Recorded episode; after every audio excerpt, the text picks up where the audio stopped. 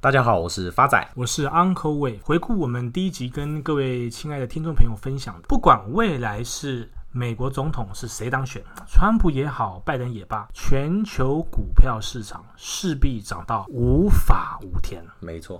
所以你看，从我们那个时候第一集在十一月三号跟大家分享之后，那个时候的加权指数最低，这个波段的起涨点是一二五九一，就从这一波最低价位一路涨到今天一三五九三，这整个波段涨幅将近快七点九五个 percent，也就是换算成点位大概是九百九十六点，也就是将近快一千点，在两个礼拜。就达阵，整个大盘就像标股一样的喷发出来，大盘涨七个 percent，哎，很将近八个 percent，哎呦呦，哎，快一个涨停板了，什么意思？两个礼拜大盘搞得跟标股一样喷，难道没有验证我们在十一月三号跟大家说的，不管总统谁当选，股市一定无法无天的喷出吗？接下来我们第二集跟大家分享的疫苗横空出世之后，之前三月份武汉疫情最严重、最受创，比如说航运股啦、观光股，因为疫苗的出世，整个报复性的补涨。那这波除了类股外，Uncle Wave 刚刚提到的有一个东西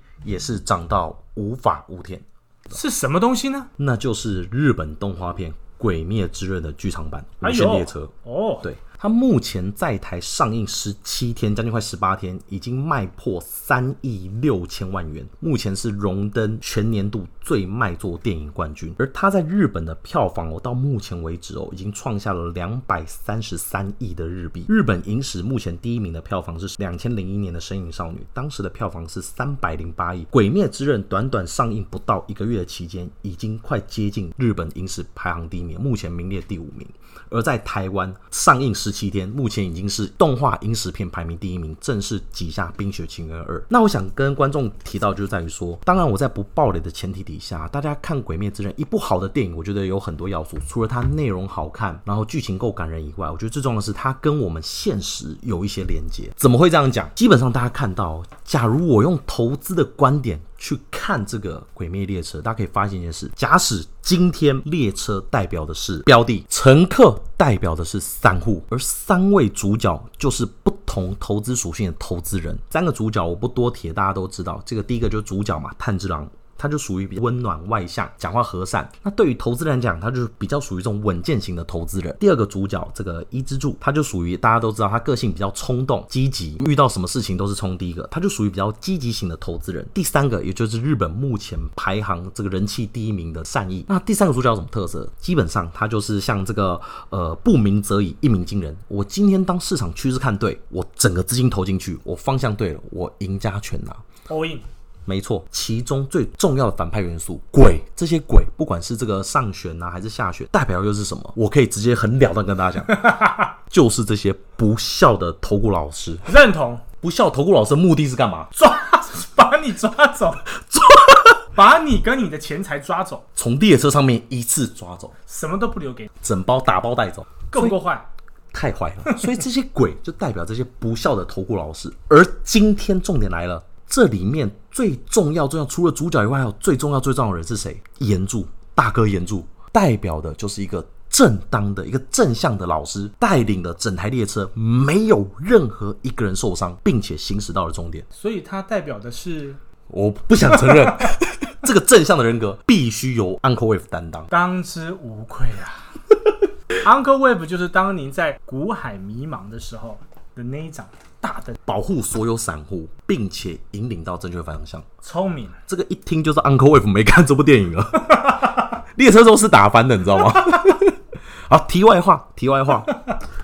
这个，因为我刚刚有提到三种投资人哦，就三位主角代表三种不同属性的投资人。Uncle Wave 觉得稳健型、积极型跟一鸣惊人啊，是哪一种投资人比较有机会在股市中赚大钱？假如是要 Uncle Wave 来提出一个建议，或者是说 Uncle Wave 的自己的投资属性。其实我本人是比较偏好一鸣惊人型。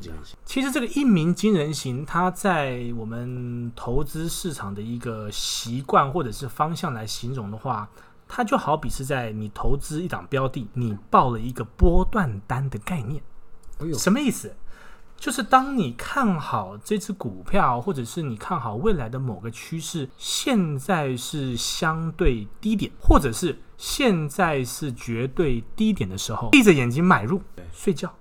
哎呦，最低点的价格买入之后，一路睡睡睡睡睡睡睡睡到我 Uncle Wave 帮你们算好的目标价，就叫基本消费了。我起鸡皮疙瘩了，因为刚好这个主角。他日本人气最高，可他不是男主角哦，他刚好也是在睡觉的时候 才可以发挥他的实力，这是真的，真的假的？他在睡觉的时候才发挥的实力。你看，所以 Uncle Wave 希望大家成为的角色就是像善意这样的角色。是的，不鸣则已，一鸣惊人。那往往只有这个属性才会是最后拥抱大报酬的赢家，因为一个波段单才有真正能够。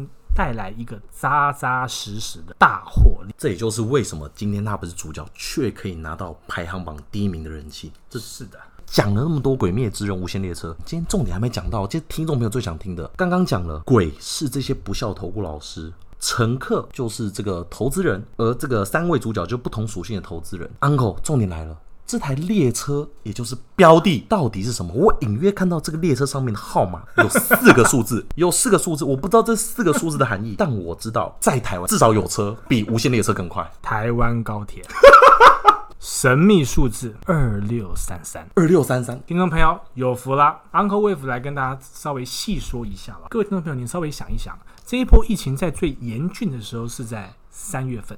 也就是他三月份，我们刚好过完年之后它爆发，所以三月份、四月份、五月份、六月份，anyway，刚好是在第二季的时候，几乎是台湾高铁季报最惨不忍睹的时候。试想，今年第二季是台湾高铁的底部，基本面最坏的时候，那股价现在才三十一块多。最坏的时间已经过了，从今年第四季开始，甚至到明年第一季、第二季，陆陆续续疫苗，假如可以给全球的普罗大众开始施打之后，所有的全球的观光业跟之前最惨的航运业陆陆续续复苏之后，你认为台湾高铁还有三十一块这种价格呢？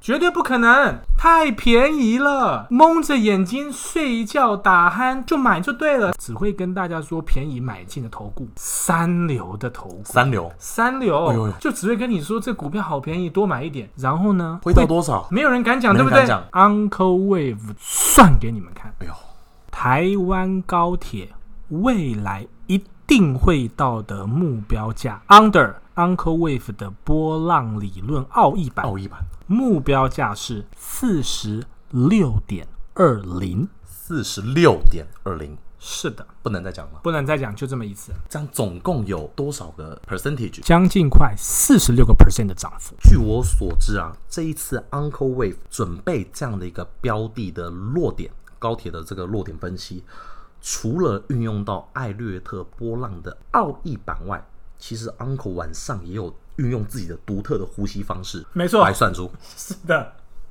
没有，那其实就是打呼。好，今天 Uncle Wave 来跟各位听众朋友做一个总结了哦。刚刚 Uncle Wave 提到的二六三三台湾高铁的目标价，也就是所谓的基本消费额，未来。一定会到。诚如刚刚发仔用了这个三个角色所代表的三种不同的投资属性，像刚刚 Uncle 提到的，自己会比较偏向用这个善意爆发型的投资，不鸣则已，一鸣惊人。那在这样的一个投资方式，Uncle 会怎么样去做进场的配置？是的，其实我诚挚的建议，明天台股开盘 all in，非常严肃。因为这就是非常好的一笔进场的点位，抱着睡觉，抱到我的目标价。谢谢，谢谢各位。